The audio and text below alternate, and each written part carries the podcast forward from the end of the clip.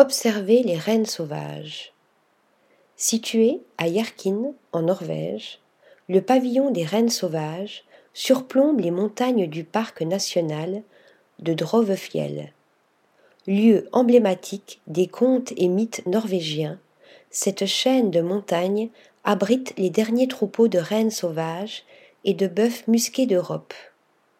Pour observer ces animaux rares en toute quiétude, l'atelier collaboratif d'architecture et de paysage Snoeta a imaginé une construction tout en contraste.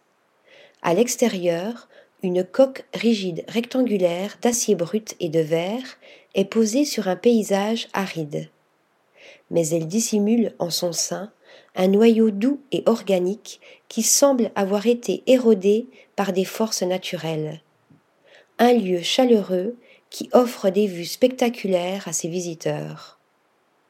Article rédigé par Yaël Nakache.